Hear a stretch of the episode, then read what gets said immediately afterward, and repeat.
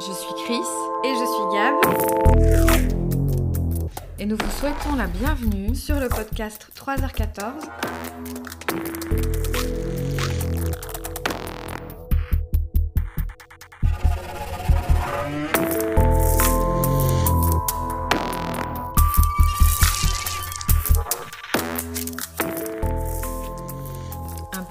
Dédié à ces histoires qui nous font froid dans le dos et nous rappellent qu'on a une chance folle de finir la journée dans nos lits douillets sans avoir croisé le grand méchant loup.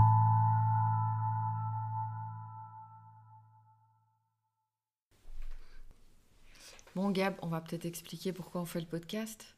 Euh.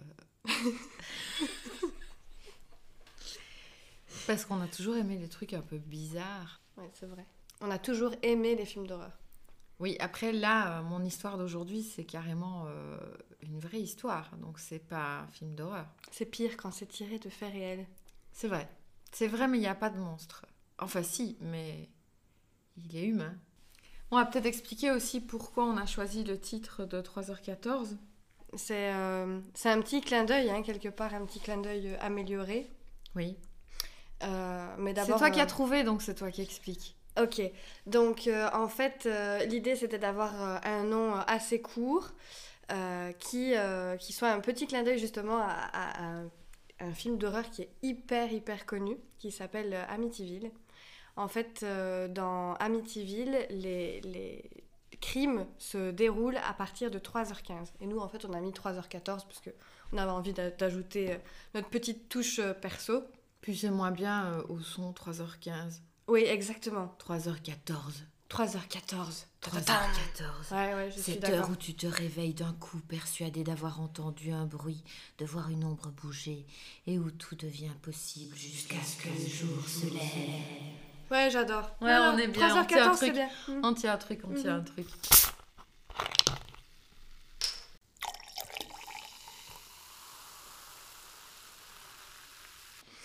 Bref, par contre, on ne va pas forcément parler de, sujets surnaturels d'ailleurs aujourd'hui. Euh, donc, qu'on vous explique quand même. Une fois, ce sera moi qui présenterai un sujet. Une fois, ce sera Gab qui présentera un autre sujet. Donc mhm. aujourd'hui, c'est mon tour de vous présenter mon premier sujet que j'ai choisi avec soin, je préviens, parce que je voulais un truc euh, dont moi j'avais jamais entendu parler. Alors une fois que j'ai commencé à euh, m'intéresser au sujet, j'ai découvert qu'il y avait déjà plein de contenu. Mais au moins, moi, je ne le connaissais pas, donc j'ai pu euh, vraiment faire mon enquête façon Horatio Kane. Et puis souvent, sûrement le contenu que tu as, que as trouvé, c'est du contenu qui est en anglais, j'imagine. Oui, pour la plupart, oui. Même les podcasts que j'ai écoutés, la plupart sont en anglais, à part quelques podcasts euh, québécois. Voilà, mais qui étaient plus courts que ce que j'ai préparé, donc... Vas-y. Donc, euh, je voulais un petit peu euh, parler de ce sujet-là parce que c'est un, mystère euh, horrible, enfin tragique en tout cas. J'ai choisi le sujet de Tara Calico parce que, en fait, c'est une disparition non résolue et que je me suis mise à la place de certains des personnages. Tu vas voir, à mon avis, ça va te parler. Mm-hmm. Donc, pour te resituer l'action, on est en 1988.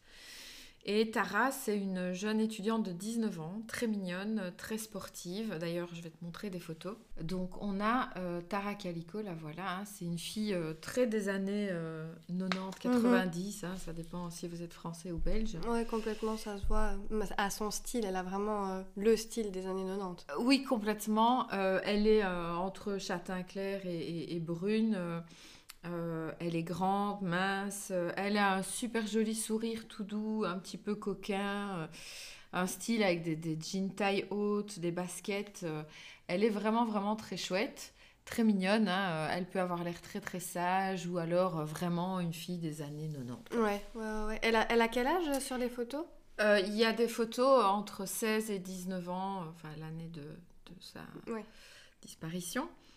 Et donc, euh, elle, euh, elle vit avec sa, sa maman qui s'appelle Patty, dont on va reparler plusieurs fois, son beau-père John, euh, sa demi-sœur Michelle, donc, euh, qui est la fille de Patty et de John.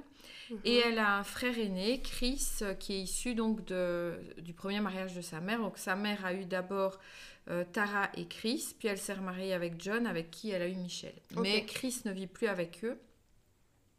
Et donc elle vit que avec sa demi-sœur, euh, son, beau-père et sa mère, et ils s'aiment beaucoup. Ils vivent euh, à Rio Communities, c'est une ville proche de Belen au Nouveau-Mexique. Donc il faut imaginer, euh, c'est plutôt une petite bourgade avec, si je suis allée voir sur Google Earth, c'est vraiment entouré de un peu de désert. Et il n'y a que 5000 habitants. Ah oui, c'est euh, pas très grand. vraiment trop, tout petit. Par comparaison, euh, là où on vit, euh, enfin, la ville où, où, où tu es ici, Mhm. euh, c'est 12 000 habitants et c'est tout petit pourtant. Ouais, ouais, ouais, ouais. Donc là, c'est encore plus petit. Et Tara va à l'université du Nouveau-Mexique où elle est très brillante, elle étudie la psycho. Elle sort avec Jack Cole, qu'elle a rencontré à l'université et elle a plein d'amis. Elle a aussi un job d'étudiante dans une agence bancaire où tout le monde l'aime beaucoup. Mhm. Bref, elle a une jolie petite vie tranquille. C'est une fille super organisée qui fait plein de listes et elle est jamais en retard nulle part. Ok. Pas de traumatisme, pas de, pas de trucs euh, bizarres euh, dans son passé. euh, C'est une fille équilibrée, quoi. Elle est euh, 100% normale. Mhm. Enfin, on va voir. Alors, le 20 septembre 1988, elle prévoit de faire une partie de tennis avec Jack, donc son petit ami, à 12h30 avant son cours de 15h30. Son petit ami, il a quel âge? Son petit ami est à l'université avec elle, donc il a ont a à peu près priori le à même peu âge. près le même âge. Ok. Rien à signaler sur lui? Rien. D'accord. Euh, et euh, malgré le fait donc qu'elle est prévue de faire un match de tennis, donc en gros de 12h30 à 15h à mon avis, puis après un cours, malgré ça, elle décide d'aller faire une longue promenade à vélo le matin. Donc euh, pour l'occasion, euh, elle a en fait son, son vélo a crevé. Donc elle emprunte le vélo rose fluo de sa mère, Patty. Donc c'est un vélo hyper visible. Mhm. C'est une... Elle adore le sport. C'est une sportive de fou. Ouais, ok. Oui. Parce que euh, faut, faut savoir que Tara, elle, elle fait genre 50 km à vélo presque tous les jours. Oh purée. Oui, c'est pas nous. Non. En fait, ce qui va lui arriver ne risque pas de nous arriver. Alors, la maman de, de Tara, bon, c'est un truc que j'ai trouvé très bizarre, vous allez voir. Euh, elle n'aimait plus que Tara aille faire du vélo. Parce que avant elle y allait avec elle et un jour elle a trouvé qu'il y avait des gens qui les suivaient sur la route. Hmm. Et, euh, et en fait, elle a décidé de ne plus y aller. Ce qui est bizarre, hein, parce que moi, si, j'ai plus, si je trouve que c'est dangereux quand ma fille va quelque part, Et tu y vas quand même avec elle. soit j'y vais quand même avec elle, Ou soit elle n'y va pas. plus du tout. Mais euh, donc, euh, en fait, Tara euh, va rassurer sa mère. euh, sa mère va lui demander de prendre une, euh, un spray de poivre. Mhm. Et Tara va lui dire que non, il va rien lui arriver. Mais sa mère laisse quand même Tara aller faire du vélo. Après, elle a, elle a 19 ans. hein. Donc, Ouais. tu, tu, tu peux plus vraiment leur interdire quelque chose. Oui, c'est vrai. Alors, euh, la dernière fois d'ailleurs où Tara est allée se promener, euh, donc comme je t'ai dit, elle a crevé un pneu et en fait, elle a dû forcément rentrer à pied en marchant à côté de son vélo. Et il y a eu plein de gens qui sont arrêtés pour lui proposer de l'aide, mais elle n'était pas à l'aise. Donc euh, là, elle- en fait, elle prévient, elle prévient quand même sa mère et elle lui dit, écoute, euh, je dois être à 12h30 pour le match de tennis avec Jack. Donc, si je ne suis pas rentrée à midi, reviens me chercher. Parce qu'elle fait tout le temps exactement la même route. Euh, route que je peux te montrer aussi. hein. Je vais te montrer le bord de la route, encore une fois, qu'on pourra mettre euh, euh, comme indication. Voilà la Ah route. oui, hein. Donc c'est une longue route, Ça fait très route 66, je trouve.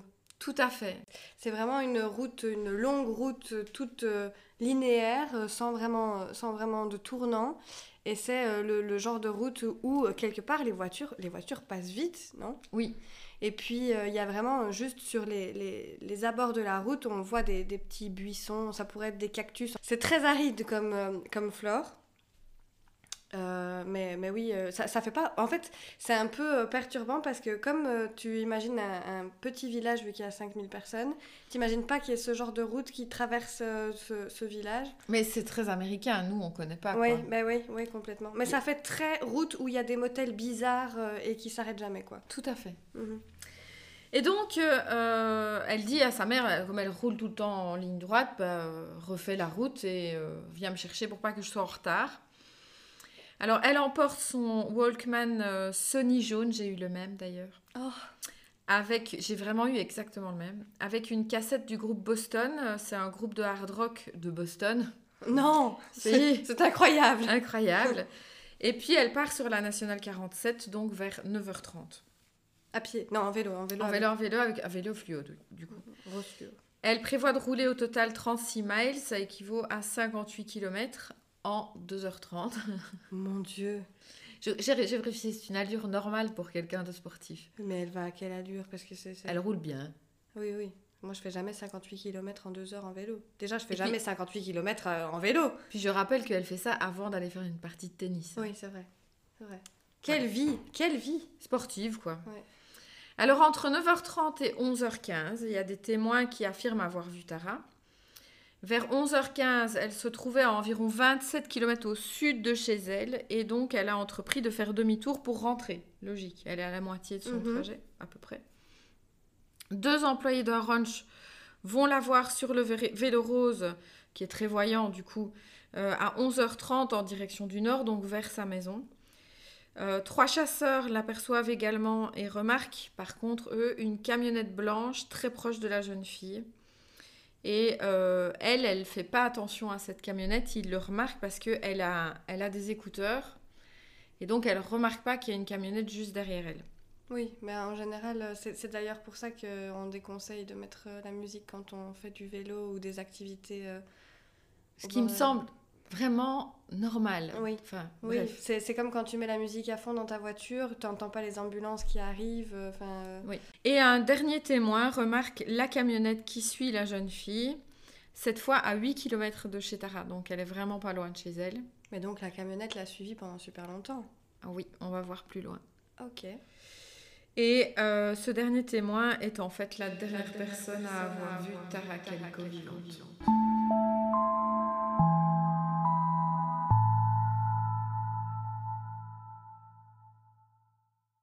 À 12h05, c'est à partir de là que moi, mon cœur de mère, d'ado, de grande ado, m'a...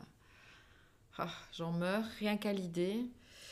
Patty, donc la maman de Tara, elle prend sa voiture pour aller chercher sa fille, forcément Mhm. pour pas qu'elle soit en retard. Donc je pense qu'elle y part sans grand stress. Et euh, après deux allers-retours sur la nationale 47, elle doit admettre que sa fille n'est pas là. Déjà, tu commences à stresser. Moi, me connaissant et étant fan de ce genre de podcast, euh, je suis déjà morte euh, à Mhm. l'intérieur. En plus, il n'y avait pas de téléphone portable à l'époque. Non, pas de téléphone portable. Et alors, bah, euh, elle la retrouve pas chez elle, donc elle va d'abord dans les hôpitaux au cas où sa fille aurait eu un accident, ce qui semble logique. Et personne euh, l'a vue. Alors, euh, de nouveau, elle rentre chez elle, elle trouve pas Tara et elle décide d'appeler d'abord ses amis pour partir à sa recherche. Et ça ne donne rien. Alors euh, finalement, bah, euh, elle finit par appeler la police du comté de Valencia, qui prend tout de suite l'affaire au sérieux, c'est déjà très très bien. Et tu sais dans quelle, euh, vers quelle heure elle a appelé euh, le commissariat on sait Non, mais euh, c'est euh, milieu de journée, elle n'a pas attendu très Ouais. longtemps, sauf que euh, y a, eux partent à sa recherche, mais il y a de fortes pluies qui tombent. Du coup, ça efface plein de traces. Oh non. Ça, c'est vraiment. c'est pas de chance. Alors, les enquêteurs vont quand même retrouver des traces de pneus de vélo qui semblent se retirer d'un coup de la route. Et euh, en fait, ils vont s'éloigner, donc ils vont suivre la- les, les- les traces de vélo et ils vont retrouver euh, les débris de sa cassette du groupe Boston Oh mon dieu. et la vitre d'un Walkman Sony. Euh, donc à une centaine de mètres de la route et sa mère reconnaît la cassette. Donc on retrouve avec les, les débris de la cassette et le- la vitre du Walkman euh, des canettes de bière vides de la marque Milwaukee's Best autour. Ce serait important. D'accord. D'accord. Mais déjà, là, la maman savait qu'il s'était passé quelque chose. Oui. Horrible. Mais vous allez voir que c'est vraiment bien pire que ça. Pendant trois jours, la police, euh, en fait, avec à sa tête, donc important aussi, le shérif Laurence Romero. Euh, on va en reparler plusieurs fois plus tard de Laurence Romero. Euh, ils vont passer au crible la nationale 47 et tous les abords, en fait. Ils vont interroger des suspects parce qu'ils vont trouver des jeunes qui boivent dans une camionnette. ils boivent de la bière, mais ils ont un alibi. La camionnette est de quelle couleur? Alors, on, va en reparler. En fait, la camionnette, on ne sait pas si elle est blanche ou gris clair. Ouais. Euh, et euh, ben, en fait, ils ont aussi été innocentés parce qu'ils buvaient des Budweiser et non des Milwaukee's. Enfin, moi, il me semble que tu peux changer de marque de bière. Hein, oui, clairement. Clairement. Mais ils avaient quand même un alibi. Et euh, je n'ai trouvé nulle part quel était précisément cet alibi. Le, samedi 24, donc on, a quand même euh, avancé dans la semaine, la police va trouver les restes du Walkman, parce qu'on avait retrouvé que la vitre, mais à 32 km des autres débris. Ouf Près d'un camping au pied des montagnes Manzano. Oui, donc il y, a, beaucoup d'hypothèses qui peuvent, euh, qui peuvent survenir là du coup, parce que on peut se dire qu'il s'est passé quelque chose euh, et qu'ils ont pris euh, le vélo, qu'ils ont pris euh, certaines affaires et tout ça, qu'ils l'ont prise dans la, dans la camionnette et qu'ils l'ont rejeté un peu plus, tard, enfin, plus loin, 32 km plus loin. On peut imaginer tout ce qu'on veut. Oh mon dieu, c'est horrible. Alors on envoie 300 reconnaissances terrestres et aériennes de la zone, mais le 27 septembre, donc trois jours plus tard, comme ils n'ont rien trouvé, donc ils ont envoyé vraiment euh, des, l'armée pour ratisser les lieux, euh, des, plusieurs avions et des avions privés aussi parce que les parents de Tara avaient des connaissanses euh, mhm. là-dedans. Donc vraiment, ils ont fait plein de choses. Oui, puis ça reste un petit village où tout le monde... Enfin, un petit village, c'est 5000 personnes, mais tout le monde se connaît plus ou moins. Plus ou moins, oui. Donc les amis et la famille Tara vont continuer quand même d'organiser des battues. avec des centaines de bénévoles à pied, à cheval, en voiture, en avion privé. Et ils trouvent rien. Et pendant ce temps-là, du coup, la police s'est tournée plutôt vers une recherche de témoins. Mhm. Alors, euh, euh, Patty va dire un truc très bizarre plus tard. Elle va dire qu'un un, un membre des forces de l'ordre l'appelait très souvent pour parler de pistes étranges. Euh, il parlait même de sacrifices rituels. Euh, il a aussi donné une interview à un journaliste dans laquelle il disait qu'il s'agissait probablement d'une fugue, ce qui n'a rien à voir. Mhm. Et donc ce, policier, ça interpellé beaucoup Patty, qui comprenait pas très bien dans, dans quand on la balançait. Oui, oui, oui. Euh, la police, en tout cas, va trouver sept témoins qui affirment avoir vu Tara ce jour-là. J'en ai un petit peu parlé précédemment. Mais euh, on décide de soumettre euh, les témoins à l'hypnose pour essayer de retrouver d'autres souvenirs. C'était une pratique courante, ça, à l'époque, l'hypnose? Bonne question. Je, ne sais pas. Je ne sais pas. Alors, on va un petit peu voir euh, ce qu'on sait de plus de ces témoins. Donc, il y a Ismaël de la Rosa, donc, qui se rappelait, lui, parfaitement avoir rattrapé une camionnette blanche. Donc, il faut imaginer, hein, on est sur une ligne droite. Et donc, c'est un gars qui arrive et il roule plus vite que la voiture qui est devant lui, qui est la camionnette blanche. Et euh, bah, il la rattrape parce que la camionnette roule à moins de 20 km/h. C'est bizarre ça. Et donc il la suit pendant un moment, il comprend pas pourquoi euh, la camionnette roule aussi lentement et il tente de la dépasser et c'est là que il voit qu'il y a une adolescente sur un vélo devant et qui a Walkman. Donc lui, euh, en fait, en regardant ça, il se dit que ce sont des parents qui suivent leur fille à vélo. Ça, c'est une théorie qui se tient totalement. Alors, par contre, quand il les double, lui, euh, il voit le conducteur, parce que je me demandais pour quelle raison il pouvait avoir regardé le conducteur, mais la situation est bizarre. Donc, c'est possible qu'il ait tourné la tête et il regarde le conducteur. Et là, il se dit que ça peut pas être le père vu l'âge. Et euh, il, se pose un peu la question, mais euh, comme tout le monde, quand tu as des trucs à faire, lui bah, en fait, il se dit, bon, un peu plus loin, il y, a des petites, euh, il y a des petites baraques sur le bord de la route. Il se dit, si elle a un problème, elle peut s'arrêter euh, auprès de quelqu'un. De toute façon, personne, je pense que personne ne se serait posé vraiment de questions dans cette situation-là. bah, on va voir que si n'importe qui s'était posé l'une ou l'autre question, elle serait sûrement vivante. Quoi. oui, oui, c'est ça. Mais par contre, il donne un indice qui est assez euh, précieux dans le sens où il dit que vu l'âge, ça peut pas être son père, donc ça veut dire que c'est une personne qui est jeune. Oui.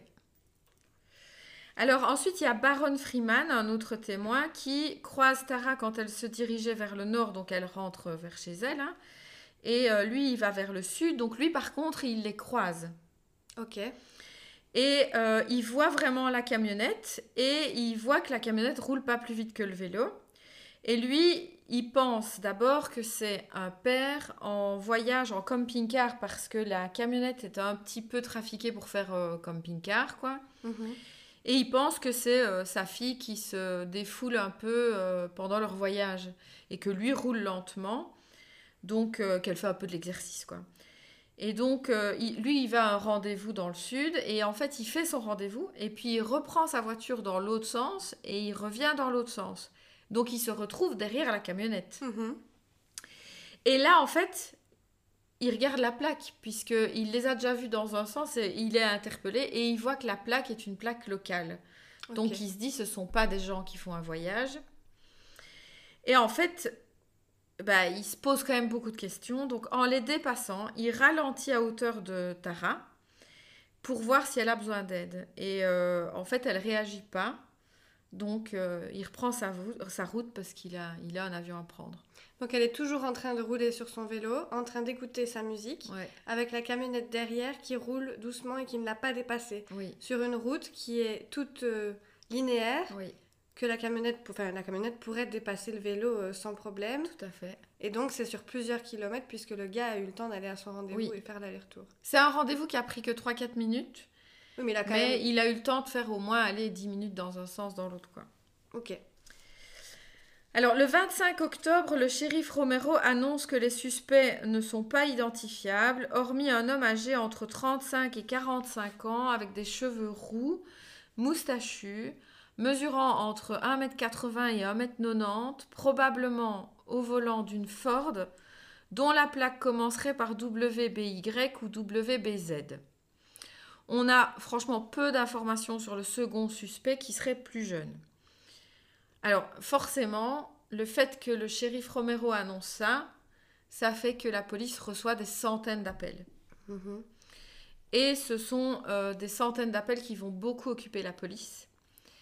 Euh, et l'empêcher quelque part de faire son travail principal. On va voir que c'est une question qui se pose. Mhm. Euh, donc il n'y a aucun témoignage qui aboutit, euh, voilà, et, finalement, bah, l'affaire dort un peu et elle va même dormir pendant huit mois. Huit mois Huit mois, sans, nouvelles. Et puis huit mois plus tard, il y a un gros rebondissement parce que une femme va trouver sur le parking d'un supermarché en Floride, donc pas du tout le même coin, un Polaroid qui va faire énormément parler de l'affaire. Donc je te montre euh, la photo. On y voit donc une jeune femme et un petit garçon bâillonné par du ruban adhésif. Euh, ils sont attachés dans le dos sur un lit. Et euh, le regard de la jeune femme est complètement amorphe et plutôt résigné. Et le petit garçon, lui, a plutôt l'air suppliant. Ouais, complètement. Complètement. Moi, j'ai même l'impression que la fille n'est pas dans un état totalement normal. On dirait, on dirait qu'elle est un peu stone. Oui. Alors, euh, la photo, elle est diffusée dans une émission de télévision qui s'appelle A Current Affair. Et les parents d'un petit garçon de 9 ans disparu en avril 1988, donc quelques mois avant Tara, qui s'appelle Michael Henley, pensent reconnaître leur fils. Oh mon Dieu. Il a disparu à 45 miles de Belen, donc euh, près de chez Tara. Et euh, les, détectives vont lier les deux affaires et vont avertir Patty, qui est alors persuadée de reconnaître sa fille sur le Polaroid. Bah, c'est vrai que c'est difficile de distinguer parce que le, le, ruban adhésif qui couvre sa bouche est quand même assez imposant. Mais quand on regarde euh, son visage, elle a quand même la, elle a la même couleur de cheveux que sur, euh, sur la première photo. Elle a le même genre de volume dans ses cheveux et elle a des traits fins comme, euh, comme sur, sur la première photo où elle sourit. Donc ça, ça, pourrait, ça pourrait, mais on peut pas être sûr à 100% parce que c'est vrai que le, le scotch euh, recouvre beaucoup, euh, beaucoup son visage. Oui, il couvre un bon tiers du visage. hein. Mais elle est habillée, si tu regardes, elle est habillée avec euh, un short et un t-shirt qui pourraient totalement être euh, des, des vêtements que tu mets quand tu fais du vélo, par exemple. C'est plus... euh, Après, on est huit mois plus tard. hein. Oui. Maintenant, la photo peut dater d'il y a huit mois. oui, la photo peut dater du- de, de quelques jours après. euh, Oui, tout à fait. Alors, euh, donc, on pense que c'est peut-être euh, Michael Henley et, et Tara Calico. Sauf que, donc, le 22 juin 1990, un éleveur découvre des restes squelettiques dans les montagnes. Et le dossier dentaire va confirmer qu'il s'agit de Michael. Le Donc, petit garçon. Le petit garçon, euh, il- en fait, il a disparu pendant un camp de vacances. Et euh, ben, on le retrouve pas loin de l'endroit où il a disparu et il est mort d'hypothermie. Oh Donc il s'est perdu et il est mort. euh, il est mort tout seul, quoi. Personne ne l'a assassiné. Alors bon, forcément, ça veut dire que là, c'est pas Michael Henley sur la photo, donc il y a tout de suite beaucoup moins de liens possibles avec Tara. Et surtout, il va y avoir euh, des gens qui vont analyser euh, les photos, donc des experts. Euh, et ils vont démontrer que la jeune fille sur la photo n'est probablement pas Tara, notamment donc par l'analyse de l'implantation de ses sourcils. Là, je te montre, c'est assez différent. Et en effet, au niveau de l'arête du Surtout nez. de l'arête du nez. C'est vrai que l'arête du nez est, est complètement différente. Alors, euh, tu dis ça parce que je te le montre avec déjà les flèches. Mais moi, j'ai vu les deux photos l'une à côté de l'autre sans les flèches avant de trouver cette analyse d'expert. Et je- Ça t'a pas sauté aux yeux? Non, pas du tout. D'accord. Et là, maintenant, oui, bien sûr que quand on me montre, je suis d'accord avec les flèches et tout. Mais euh, vraiment, sans ça, euh, sans l'analyse et sans les flèches, moi, je pensais que c'était la même personne. Et Mhm. puis, attends. Patty, elle, elle reste convaincue que c'est sa fille. Parce que sur la photo, tu verras qu'il y a un roman posé à côté d'elle. Oui, je vois le roman. Euh, c'est My Sweet Audrina qui est euh, le roman favori euh, de Tara. Et la maman trouve aussi sur la jambe une cicatrice et Tara avait une cicatrice au même endroit, Ah oui, d'accord. due à un accident de voiture. Et le livre en question, est-ce que Tara aurait pu l'avoir sur elle pendant sa balade ou... Non, mais peut-être euh, si elle est séquestrée, qu'elle a demandé à la voir, tu vois, Ouais. si elle est séquestrée sur un long temps, euh, Mhm, peut-être. Peut-être, oui. Enfin, disons que le hasard est quand même euh, important. Oui, com- complètement. Complètement. Alors, le, le FBI et le laboratoire national de Los Alamos ne vont pas confirmer s'il s'agit de Tara ou pas. Mais par contre, plusieurs années plus tard, Scotland Yard va déterminer que c'est bien elle. Ah, Donc, d'autres euh, spécialistes vont pas être d'accord avec l'autre analyse. oui, ok. Alors, il est aussi possible, d'après eux, que des mois de stress dus à la captivité euh, aient pu légèrement modifier les traits du visage de la victime. C'est vrai. C'est vrai, le manque de sommeil, euh, le manque d'hygiène, euh, le manque d'alimentation, enfin, ne pas avoir accès à une alimentation équilibrée, c'est vrai que ça te change directement l'aspect de ta peau, euh, ton visage. euh, donc oui, c'est vrai. Voilà. Alors, il y a d'autres photos qui ont refait surface où on, a pensé plusieurs fois que c'était Tara, euh, dont ce genre de photos. c'est des photos sur des sites un peu particuliers. Bon, moi, je les trouve vraiment moins convaincantes et, et j'ai pas voulu m'éterniser dessus parce que vraiment, ça me semblait pas aussi, aussi important que le premier Polaroid. Mhm. Et puis en fait, euh, euh, il va y avoir encore d'autres théories et suppositions parce que donc pendant de longues années, la famille de Tara continue d'espérer évidemment. Alors truc horrible. Enfin pour moi, c'est un détail qui m'a fait vraiment mal au cœur. Euh, Ils ont conservé sa chambre en l'état et pour chaque fête, euh, cadeau ils déposaient leurs cadeaux d'anniversaire, cadeaux de Noël Oh. dans, dans- dans sa chambre pour le jour où elle allait revenir. Oui, ben oui, c'est horrible parce que quand euh, ton enfant disparaît, tu, tu peux pas faire euh, le deuil. C'est impossible de faire le deuil. Et puis finalement, donc en 2003, 15 ans plus tard, ils vont déménager pour la, la Floride parce que la maman est vraiment très très triste et que chaque coin de Bélène lui rappelle sa fille. Évidemment. Euh, le, le papa de Tara, euh, dont j'ai peu parlé, euh, est, décède en 2002. Et en fait, en 2006, c'est Patty qui va décéder parce qu'en fait, elle va faire plusieurs AVC euh, et elle est de plus en plus diminuée.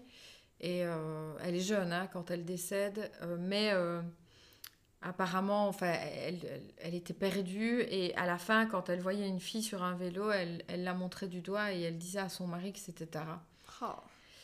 Donc elle décède sans savoir euh, ce qui est devenu sa fille. Voilà, dans les dernières photos qu'on a des- de la maman et du, et du beau-père euh, de Tara, Oui. qui ont l'air d'être des gens... euh, Tout Donc ça, c'est normal. 13 ans après, tu vois que la maman, elle est jeune encore et elle, elle est décédée deux ans plus tard, quoi. C'est oui, c'est dingue. C'est dingue. Mais tu vois que c'est le, le genre euh, de famille euh, que qu'on croise vraiment tous les jours. Donc euh, qui n'a c'est c'est plutôt une famille euh, banale mais pas dans le pas dans le Sans sens, euh, histoire, en oui, fait. voilà, c'est ça, sans histoire. Pas forcément avec j'ai pas l'impression que ce soit une famille qui a beaucoup d'argent. Non j'ai même plutôt l'impression que c'est une famille qui est plutôt modeste. bah, Elle travaillait d'ailleurs pour payer ses études. Hein. Bah oui. Donc, euh, donc voilà, parce qu'on pourrait toujours penser que quand il, quand il y a beaucoup d'argent en jeu, bah, ça, peut, euh, ça peut engendrer bah, la jalousie et, et pourquoi pas euh, ce genre d'histoire horrible contre une rançon. Mais euh, là, euh, vraiment, on voit que c'est c'est des gens sans histoire, quoi. Bah, alors, tu vas voir que ça va pas rester sans... Enfin, de, de mon côté, ça ça va pas s'arrêter là. Donc, euh, même si euh, ses parents sont décédés sans savoir comment euh, leur fille avait disparu, Quelqu'un a repris après l'enquête? Ça va pas s'arrêter là, non, pas du tout. Donc, euh, en 2008, le shérif, donc c'est un nouveau shérif, René Rivera, du comté de Valence, va affirmer publiquement qu'il sait qui a tué Tara. Et euh, il va aussi dire qu'il sait pourquoi on l'a tuée, mais que euh, comme il n'a pas de preuves, il ne peut pas développer. D'accord. Alors, il va juste dire que ce sont des adolescents à l'époque du crime qui auraient suivi Tara et puis ils l'ont percutée par accident. Oui. Accident. Oui. La, la- la- la camionnette l'a suivi pendant des kilomètres. hein. Oui, oui. À, à, à- à maximum 20 km/h, Voilà. mais d'accord. Ils auraient paniqué et auraient chargé Tara dans leur camion euh, avant de se faire rejoindre par deux autres complices qui les auraient aidés à tuer Tara et à se débarrasser du corps. Et euh, René Rivera ne va jamais nommer publiquement les suspects. En 2013, en tout cas, Henry Brown a avoué à la police sur son lit de mort qu'il connaissait les coupables. Henry Brown, que, dont on n'a jamais parlé. hein. Qui est qui Tu sais qui Euh, c'est Oui, euh, c'est quelqu'un qui vivait à Belen, euh, qui avait à peu près l'âge de Tara à l'époque euh, de sa disparition. Mhm. Et lui, il affirme qu'il a vu le cadavre de Tara dans le sous-sol, tiens-toi bien, de Laurence Romero Jr., donc Oh oh, le fils du shérif. en charge du dossier.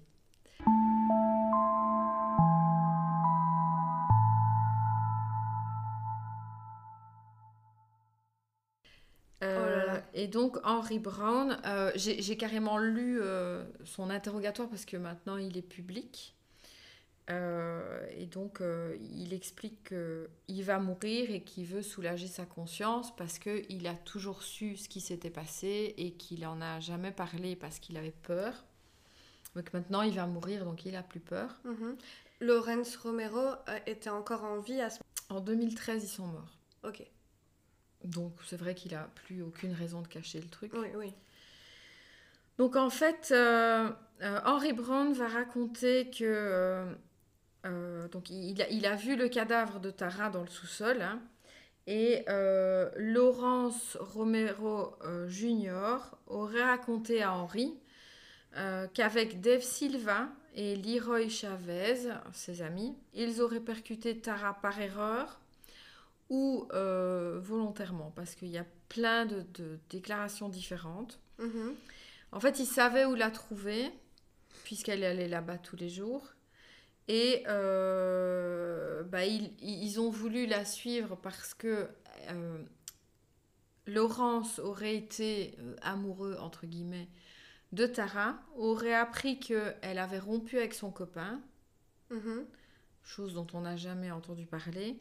Et il a voulu aller la retrouver pour, euh, je sais pas quoi, la Laurence convaincre. Junior. Oui, Ouais, Laurence. Junior, oui. Et en fait, en- il l'aurait percuté, en effet, par erreur, entre guillemets. Et euh, il l'aurait conduite donc dans une fosse à gravier, là où on a retrouvé les, dé- les débris du Walkman, avant de la violer, mais il l'aurait tous violée. Et le... Ah, mais oui, on n'a pas retrouvé le corps, je con. Ah ben non. Et euh, elle les a alors menacés de les dénoncer à la police. Et euh, Laurence euh, l'aurait poignardée pendant que Silva et Chavez la maintenaient pour la faire taire. Oh mon dieu. Alors Laurence aurait, enfin, a raconté à Henry Brown que euh, ils avaient d'abord caché le corps dans un buisson, mais que comme on lançait des battues partout, il, il a déplacé le corps jusque dans son sous-sol pour éviter que la police le retrouve. Et elle était emballée dans une bâche. euh, euh, dans- ça impliquerait que le shérif était au courant. Alors, Le shérif de l'époque, donc le père. Parce que là, on parle quand même du fils du shérif qui a tué quelqu'un. c'est le fils du shérif. C'est le fils du shérif qui était aussi notoirement dealer de- de- d'herbe. Ah, Euh, D'ailleurs, les gens venaient dans le sous-sol fumer de l'herbe chez lui, quoi. Donc, Mhm. euh, et le shérif fermait les yeux. Alors après, Henri dit qu'il pense que le trio a éliminé les restes de Tara dans un étang près de leur maison et qu'ils ont jeté le vélo dans un dépotoir. Alors pourquoi est-ce qu'il aurait attendu 2013 ben, euh, Laurence l'aurait menacé de le tuer s'il racontait ce qu'il savait. Et il aurait ajouté que son père, le shérif, était prêt à le couvrir puisqu'il les avait aidés à euh, dissimuler le crime. Alors, Henry Brown a aussi précisé que Tara sortait en plus de Jack Cole avec un certain Jeff Habitat. Euh, c'est un petit voyou local euh, dont Laurence avait peur. Et euh, du coup, il n'osait pas essayer de séduire Tara puisqu'elle était avec ce, ce voyou. Mais comme il aurait appris que ça n'allait plus entre eux, c'était pas avec Jack qu'elle aurait rompu, mais avec Jeff Habitat. Et là, il a voulu la rejoindre euh, pour euh, alors la séduire entre guillemets. et alors, euh, est-ce qu'on en sait, euh, est-ce qu'on sait un petit peu plus sur ce personnage, donc, donc Laurence Junior, à part que c'était un dealer de, de drogue, est-ce qu'on en sait un peu plus sur comment il était en société? Alors en fait, le truc c'est qu'on n'a rien pu vérifier de ce que Henry Brown avait dit puisque tout le monde est mort, mais ce que je peux dire en tout cas de Laurence Romero Jr., c'est qu'il a une mort particulièrement bizarre. Oh, Il est mort en 1991, donc euh, trois ans, enfin deux ans et demi après la disparition de Tara. Et euh, il aurait été connu pour jouer à la roulette, roulette russe. d'accord. Et euh, donc, en fait, il était avec ses amis, dans, il vivait dans une, un genre de, de, de caravane, parce qu'il vivait plus avec son père euh, en 1991. Et euh, il est allé dans sa voiture chercher son arme. Il est rentré, ses copains lui ont demandé ce qu'il faisait. Il a dit qu'il voulait pas laisser son arme dans la voiture. Il est allé se mettre dans la salle de bain. Et bah, il y a eu une détonation et il avait une balle dans la tête, quoi. Et donc tout le monde a dit après que c'était un gros risque tout qui aimait jouer à la roulette russe. Après, bon, imaginons que ce soit ce groupe-là. Euh, on sait que, euh, que c'était manifestement des personnes qui buvaient euh, de l'alcool en conduisant. Oui. Donc peut-être que c'était des personnes qui avaient l'habitude d'être sous l'emprise de l'alcool et qui pouvaient faire n'importe quoi. Donc pourquoi pas, avec le, le mélange entre la drogue et l'alcool, pourquoi pas, le- enfin, Lorraine aurait très bien pu aller prendre son arme et en effet faire n'importe quoi, c'est- possible. Mais disons que apparemment, s'il jouait à la roulette russe, c'était plutôt pour jouer vraiment, enfin, de- avec des copains, quoi. Donc là, il est allé se mettre tout seul dans la salle de bain. C'est bizarre. Oui, c'est très bizarre. Mais, mais on n'a pas constaté qu'on avait déplacé son corps quelque part, rien du tout. Il n'y a rien de particulier parce que ça a été encore une fois très vite. euh, euh, on on a enterré, enfin, enterré l'affaire. Il y a des soupçons disant que peut-être, euh, comme c'était les gens qui venaient sur les lieux avaient des relations avec le père, qui n'était même plus dans la police, enfin si, il était toujours dans la police, mais c'est pas lui qui est venu sur les lieux, bah que s'il a laissé une lettre ou un truc, euh, elle y est plus, quoi. Mhm, D'accord. Oui, bah oui, c'est c'est très bizarre en effet. Alors, il y a quand même des questions qui restent en suspens. Euh, donc, Ismaël de la Rosa et Baron Freeman, ils ont vraiment dû lourdement insister pour qu'on accepte de prendre leur déclaration. Donc, les deux témoins qui parlaient de la camionnette. Oui. Euh, ils ont vu la même chose à moins de 30 minutes d'intervalle et euh, tous les deux affirment qu'ils n'ont pas vu d'adolescents suivre Tara, mais des adultes. D'accord. Or, toute cette bande-là avait 19 ans à l'époque. Maintenant, ça dépend. Il y a des, il y a, il y a des, des, des ados adultes qui font, qui font adultes. À 19 ans, il y a certains hommes qui, qui ressemblent vraiment à des hommes euh, adultes adultes. Je sais pas à quoi ressemblait euh, Laurence, par exemple. hein, Laurence... euh, Non, j'ai des photos que du père. Ouais. Alors, euh, une autre question. euh, pourquoi est-ce que le département du shérif a voulu euh, ignorer Ismaël de la Rosa et Baron Freeman? Euh, avec cette histoire de camionnette on, on peut supposer, par exemple, que l'idée d'un tueur euh, aléatoire, du genre tueur en série, aurait semblé fantaisiste en 1988, parce Mhm. que c'était moins connu quand même. Et donc... euh, est-ce que peut-être ils avaient des suspects locaux qui voulaient couvrir? On ne comprend pas bien en fait quel était l'objectif de ne pas relever rapidement l'interrogatoire d'Ismaël et de Baron. Qui est pourtant... Enfin, ça, ce sont des, des témoignages qui sont assez essentiels pour retracer le chemin de Tara. Et puis, est-ce que des adolescents auraient été capables de cacher le corps en si peu de temps? Il n'y avait pas de téléphone hein, à l'époque, donc euh, la mère, elle vient direct. À midi 5, elle est, elle est sur la route. euh, donc, la dernière fois qu'on a vu Tara, c'était à moins de 8 km, donc il lui faut pas très longtemps pour arriver par là. Est-ce que vraiment ça s'est joué aussi vite euh, Est-ce que des adolescents sont capables de faire disparaître quelqu'un comme ça? Et la mère n'a pas vu la camionnette, rien du tout. Rien du tout. Oui, c'est quand même c'est, c'est très étrange. Et puis il y a encore une autre question qui reste en suspens, c'est que si on part euh, du principe que sur la photo où on voit deux personnes bâillonnées, c'est euh, Tara qui est l'autre, l'autre personne, qui est l'enfant. Pourquoi l'enfant est là? Qu'est-ce qu'il vient faire dans cette histoire? Enfin, c'est bizarre. Ah oui, je te le fais pas dire. C'est, c'est vraiment bizarre.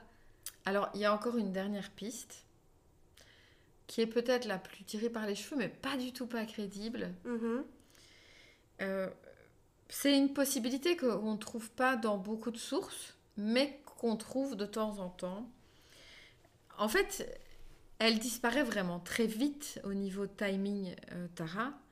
Et donc, euh, une des théories, c'est et si, et si c'était quelqu'un qui est habitué à faire ça, à faire disparaître quelqu'un très vite, totalement. Mhm. Donc, les, les témoins, ils disent qu'ils ont vu un homme, pas un adolescent. Euh, et donc, il y a pas mal de gens qui disent que peut-être que Tara aurait été victime de David Parker Ray. Je sais pas si tu connais, c'est le Toy Box Killer. Pas du tout, je connais pas du tout. Alors pour moi, c'est le tueur en série qui me fait le plus peur de toute l'histoire des tueurs en série. Ah bon? De très très loin. Qu'est-ce qu'il a fait? Enfin, si tu peux raconter en deux mots vite En fait. deux mots vite fait, Da- David Parker Ray, euh, en fait, il kidnappait euh, des, des femmes dans sa camionnette. Euh, il, avait, il avait une complice d'ailleurs, Cindy Andy. Euh, il, il, avait insonorisé sa camionnette et il l'avait équipé d'instruments de torture. Et en fait, en 1999, il y a Cynthia Vigil qui parvient à leur échapper après trois jours de torture. Et euh, David Parker Ray a été condamné à 224 années de prison. Mhm. Et euh, il y avait une cassette vidéo qui montrait les tortures qu'il infligeait. euh. Enfin, il y a au moins une des victimes inconnues, mais en fait, on retrouvait jamais les corps. Et on sait qu'il y a une fille qui s'en est sortie, du coup. Et David Parker Ray travaillait à l'entretien des parcs du Nouveau-Mexique, donc là où se trouve cette fameuse route. Et il avait donc à sa disposition des étendues de terre euh, absolument infinies et un lac. Et sa complice déclare qu'il lui a avoué qu'il avait jeté au moins 14 corps après les avoir éventrés Oh là pour qu'ils coulent. Oh là là là là. C'est horrible. Et alors, détail, euh, David Parker Ray, il était bien moustachu. Et euh, bah, les témoins du jour de la disparition de Tara ont affirmé que le conducteur, il était moustachu. Et si tu reprends en fait l'endroit où Tara disparaît, le lac dont parle la complice de David Parker Ray, c'est le lac d'Elephant Butte Lake, qui est à 183 km de l'endroit où euh, Tara a disparu. Et en fait, j'ai regardé sur Google Maps, si tu suis le truc, c'est une, une longue route droite désertique. Donc faire 183 km sur une longue route droite désertique où il n'y a vraiment personne, ça va te prendre à tout casser deux heures. Mhm. Bah, ça sent pas complètement tiré par les cheveux, je trouve. Non, c'est sûr. Mais alors, pourquoi Henry Brown aurait accusé Laurence Romero? Parce qu'il avait. Henry Brown n'avait absolument aucune raison de dire ça, puisqu'il était sur son lit de mort quand, enfin, il- quand il a fait ces, ces- ces- cette- ces révéla- ces révélations-là. Donc c'est quand même très bizarre. En tout cas, de toute façon, le FBI n'a jamais enquêté sur la possibilité que David Parker Ray soit intervenu dans le, décès de Tara. Enfin, en tout cas, en attendant, euh, Tara Calico n'est toujours pas déclarée légalement morte et son cas reste ouvert. Euh, Il y a un groupe de travail de six personnes qui a été formé en 2013 par le FBI pour continuer l'enquête, mais il n'y a pas eu d'arrestation, ce qui est intéressant quand même. Euh, le FBI et le département du shérif du comté de Valence, euh, ils ont fait une déclaration conjointe en 2018, donc on est il y a 5 ans, Mhm. déclarant qu'ils avaient la preuve que Tara a été attaquée et tuée par deux adolescents dans une camionnette. Ils ont également déclaré que leurs parents pourraient les avoir aidés à dissimuler le crime. En avril 2021, les enquêteurs de l'affaire ont exécuté un mandat de perquisition sur une maison du comté de Valence. Le mandat est toujours scellé, donc, du coup, on ne peut rien savoir de ce qui s'est dit là-bas et ce qu'on a vu là-bas. Alors, je vous donne quand même euh, euh, une source intéressante si l'histoire vous intéresse. Il y a euh, un podcast animé par Melinda Esquibel, qui était une, une amie proche de Tara. Et elle, elle continue à enquêter au quotidien. Elle a d'ailleurs reçu des menaces disant que si elle n'arrêtait pas son enquête, quelqu'un pourrait être blessé. Ah tiens. Et pour citer euh, Melinda Esquibel, elle dit de Bélène Ce qui rend la ville charmante, c'est la même chose qui la rend un peu effrayante. Vous ferez de grands efforts pour protéger les vôtres. Il y a beaucoup de gens qui ne veulent pas que cette affaire soit résolue.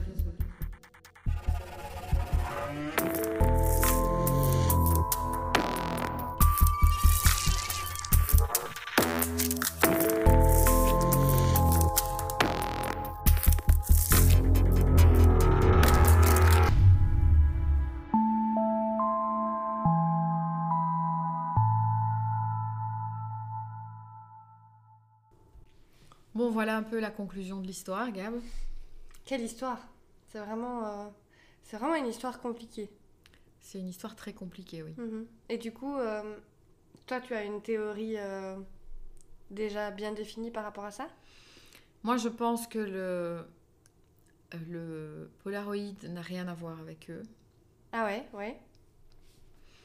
Je pense en effet que c'est pas Tara dessus. Euh, D'ailleurs, il y a pas mal de gens qui ont analysé la photo et qui disent que euh, si tu regardes la fille, elle a pas l'air d'être, euh, comment dire, vraiment naturelle. Ils disent que c'est une photo prise un peu pour, pour faire semblant parce que regarde les mains en dessous.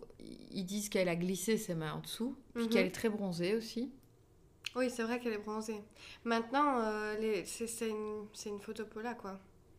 Donc les contrastes sont, sont quand même euh, vachement plus prononcés que sur une photo normale. Mais je crois, moi, ma théorie, c'est que vraiment c'est le fils de Romero qui, qui l'a tué, en fait, avec ses copains, exactement comme Henry Brown le dit, et que ça s'est passé exactement comme Henry Brown le dit, qu'elle est morte le jour même, et que euh, son corps a été caché, probablement avec l'aide du shérif d'ailleurs. Et comment on sait, enfin, comment, est-ce qu'on sait comment ils ont fait le lien entre le Polaroid qui a été retrouvé en plus euh, super loin de, de l'en- de l'endroit de, de l'enlèvement euh, théorique, quoi. Euh, comment ils ont fait le lien? Bah, Le lien, ils ont juste fait le lien avec le, le petit garçon, donc Michael. Mhm.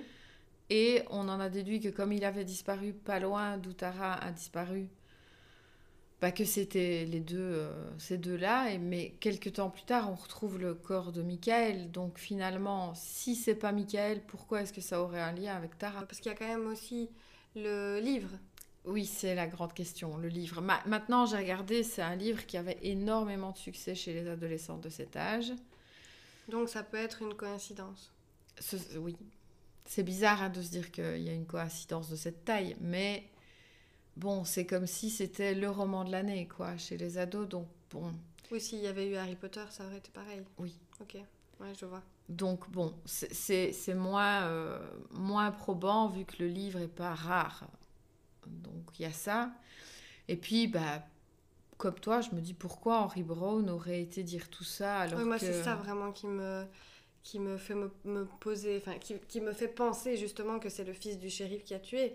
C'est que Henry Brown n'a rien à gagner à raconter cette non, en histoire. plus il est mort quelque temps après Voilà, donc. euh, et tout le monde était mort. Oui, en plus. Donc. pff, je vois pas pourquoi il, il- il aurait raconté euh, des mensonges. Il y a ça, et puis alors il y a aussi bah, le- la mort de Laurence Romero Jr. Bah, pour moi, il s'est suicidé. Je pense aussi. Je pense aussi Et ça suicidé. peut être lié à ce qu'il a fait. Parce Mhm. que bon, faut quand même vivre après avoir fait un truc pareil. Oui. Et il l'aurait fait du coup avec euh, donc deux de ses amis qui sont les, les deux amis avec qui il était euh, au moment où il, où il a joué à la roulette russe? Oui, Ok. D'accord. Et les deux amis, on n'a plus de nouvelles d'eux. ils sont euh, morts aussi. Ils sont morts aussi, mais plus- beaucoup plus tard. Oui, ils sont morts plus tard, mais donc euh, c'était des, c'était pas des, des gens bien. hein, euh, Ils faisaient plein de conneries et euh, bon voilà, ils sont morts. Laurence est mort dans ces circonstances très particulières. Son père était shérif. Mhm. Euh, son père couvrait déjà son rôle dans, dans la vente de la drogue. Oui, oui, c'est vrai que c'est- c'est la, la théorie la plus, la plus plausible à mes yeux. Et puis le FBI maintenant qui enquête donc euh, maintenant toujours et qui reconnaît que euh, elle aurait été tuée par des ados. Enfin ils le disent. Mhm. Oui, et puis en tant que, en tant que père, même pas en tant que, que shérif forcément, ben, il a peut-être euh, voulu, euh, voulu protéger son enfant quelque part. Bon, après, c'est vraiment absolument horrible, et... mais, euh, mais bon, c'est, ça reste un être humain. Mhm. Et euh, peut-être que la peur aussi de ruiner la réputation de la famille, parce qu'il est shérif, si son fils, son propre fils tue quelqu'un, ça renvoie une image vraiment euh, très très négative. Et puis Patty, la maman de Tara, disait très très souvent que euh, les débuts de l'enquête avaient été particuliers. J'ai dit tout à l'heure qu'il y a des gens qui, euh, enfin un inspecteur qui l'appelait pour lui dire des trucs, des théories bizarres. euh. pour l'envoyer sur un autre, peut-être sur une autre piste. Puis il y a le fait aussi de dire qu'on recherche deux personnes. On décrit les deux personnes, donc tu as plein d'appels euh, auprès du bureau du shérif, donc tout le monde s'occupe d'un peu d'autre chose. Et donc Melinda Esquibel, qui elle continue donc d'enquêter, a reçu quand même des menaces encore récemment. Ben, ouais. Mais j'imagine qu'il y a eu pas mal de, de gens de la police qui ont quand même été concernés Bah oui, et que de fait personne n'a envie que ça se sache. bien sûr.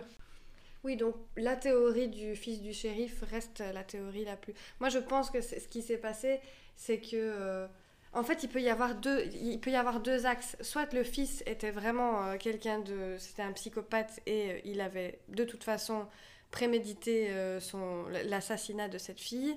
Soit il a, moi, je vois bien la scène où il est euh, dans son camion, où il la voit en train de, de rouler. Il a un petit peu envie euh, de, de lui parler, mais il est un peu éméché.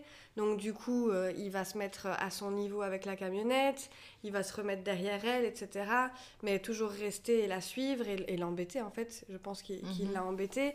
Et je pense qu'à force de justement vouloir passer euh, à côté d'elle ou devant elle, il y a peut-être un moment où, en effet, il y a eu un accident.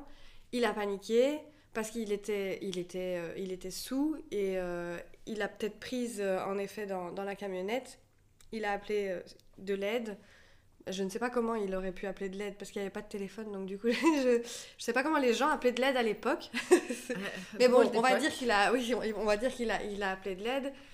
Et puis après, je pense que vu que les, les trois personnes, enfin les, les, les, trois garçons étaient tous un peu dans le même état et que c'était pas forcément des gens, euh, des gens bien, ils auraient, c'est possible que ça ait dégénéré complètement et qu'ils euh, aient fini par, euh, par la tuer, quoi.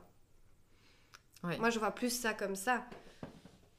Maintenant, la, la, théorie du, du, tueur en série, pourquoi pas Mais je trouve qu'il n'y a pas assez d'éléments que pour... Euh, bah, c'est la théorie la plus, la plus folle en fait, euh, alors que euh, un secret familial et de village, bon, c'est ça s'est déjà vu. Ah oui, ça s'est déjà vu, oui, c'est même assez courant. Oui. En tout cas, si jamais vous, vous avez une, une théorie, s'il y a quelque chose qui vous a un peu plus percuté, n'hésitez pas à nous en faire part, parce que c'est vrai que nous, on est, on est plus vers la théorie de, du fils du shérif, mais pourquoi pas, vous avez peut-être euh, autre chose à dire là-dessus. Euh, et puis, euh, ben, pour conclure, on pourrait peut-être justement associer cette histoire. Est-ce que cette histoire te fait penser à, un film? Ou à une série ou à un bouquin, quelque chose d'assez... Alors, au niveau de l'ambiance, en tout cas, moi, en faisant toutes les recherches et en fouillant, etc., j'ai souvent pensé à Mystère à Twin Peaks. Ah oui Qui était une série où euh, il y a la disparition de Laura Palmer. Une série que tu m'as fait découvrir d'ailleurs quand je suis arrivée en Belgique. Euh. Tout à fait. Ouais, ouais, ouais, ouais. Tout à fait. Et où en fait toute une ville est au courant de plein de choses. Parce qu'il y a aussi le fait qu'on découvre que Tara n'était peut-être pas tout à fait la personne qu'on connaissait. Mm-hmm. Parce qu'elle avait deux euh, copains. C'est ça. Ouais. Et, et euh, dans l'histoire donc euh, de Twin Peaks, il y a, y a, toute cette histoire de où ça avait l'air d'être une fille parfaite et puis au final on, lui, on découvre plein d'autres choses. C'est vrai que je vois trop cette ambiance. Je vois trop bien cette. Et puis, niveau petite ville, plein de gens qui savent mais qui disent pas, et puis qui finissent par dire bien plus tard. Il y a plein de gens qui savaient quelque chose et, et les gens n'en ont pas forcément parlé avant la fin de leur vie, finalement. c'est vrai, c'est vrai. D'ailleurs, si vous n'avez pas vu cette, euh, cette, série, je vous conseille vraiment de regarder parce que même si c'est une série qui a déjà euh, quelques années, je sais pas, je sais pas. Euh, oh, elle a une trentaine d'années. Ouais, ouais, c'est, ça reste vraiment à regarder pour l'ambiance, la psychologie des personnages et l'intrigue aussi qui est, qui est, vraiment, qui est vraiment super. Et moi, je sais que je, je me souviens qu'au début, les, le, au tout tout début, je me demandais un petit peu si j'allais accrocher, parce qu'en plus il y a énormément de personnages dans, cette, mhm. euh, dans cette série. Et finalement, en fait, tu es devant ton écran et tu veux absolument connaître la fin de l'histoire. Oui, fin qui est particulièrement tragique quand on découvre qui c'est. Maintenant, il y a un peu de surnaturel dans, dans Twin Peaks qu'il n'y a pas évidemment dans cette histoire. Et puis, je crois que euh, ce que je me dis chaque fois que j'écoute ce genre d'histoire ou que je me plonge dans ce genre d'histoire, c'est qu'au final, tu n'as pas besoin d'inventer des trucs euh, fantastiques pour euh, découvrir des monstres. Euh. C'était la première fois que je rédigeais vraiment une histoire pour un podcast, ce que je fais jamais puisque d'habitude je les écoute. Et en allant regarder les photos des gens, en, lisant des témoignages, etc., en écoutant Melinda Esquibel aussi qui parle de Tara, je me suis dit que on oublie parfois quand on écoute ce genre d'histoire qu'il y a des vrais gens derrière. Et, euh, et voilà, en fait, ce qui m'intéresse dans l'idée de faire ce genre de podcast, c'est aussi de, bah, de voir que c'est vrai en fait. Oui, mais c'est ça qui est le plus... Euh, je pense vraiment que c'est une des choses qui fait qu'on s'intéresse beaucoup à ce genre d'histoire, c'est que ce sont des faits réels, c'est quelque chose, c'est des choses qui se sont passées. Oui, je crois qu'aussi on s'intéresse à ce genre de choses parce que ça te permet de te dire que toi ça va. Oui, clairement, clairement et que bah, tu, tu, te fais un peu peur en, en, en, maintenant les choses très loin de toi, euh, alors que bah, ça peut arriver vraiment à n'importe qui. Ça peut arriver n'importe à n'importe qui et aussi n'importe où. Oui. Parce qu'au final, c'est pas dans une grande ville que ça s'est passé, c'est dans un, un, village. Enfin, 5000 personnes, c'est un très gros village, mais c'est un village quand même. Ah oui, complètement. Donc, euh, donc oui. Voilà, bah, en tout cas, on espère que vous avez aimé ce premier podcast. Oui, on espère. Et on espère qu'on va en refaire d'autres. oui, on va, on va essayer de faire ça, de faire ça bien. L'idée, c'est de vous faire un podcast par mois. Parce que bon, on a chacune nos vies et que c'est une activité euh, simplement pour se retrouver entre sœurs. Parce que pour ceux qui ne nous connaissent pas, on est sœurs. Oui, c'est vrai. on a 17 ans d'écart. Je suis la plus vieille et puis euh, Gab est la plus jeune. Mais Gab va être maman à son tour. Donc ça reste... Euh, des trucs euh, que tu vas découvrir aussi, hein, le fait ah, bah complètement, oui. Oui, c'est vrai. Ouais. je vais avoir peur qu'on enlève ma fille, super. ah bah, j'ai eu peur toute ma vie et j'ai toujours peur. La mienne, elle a, elle a, bientôt 18 ans et au final, euh, ouais, c'est on est entouré de, de gens qu'on ne connaît pas. Mm-hmm. Complètement, complètement. Ben oui, donc du coup, ben, on va vous donner rendez-vous euh, dans un petit mois pour le second podcast. Et puis, euh, en tout cas, merci de nous avoir écoutés. Oui, merci beaucoup. Et on vous dit euh, à la prochaine. À bientôt. Bye bye. Ciao.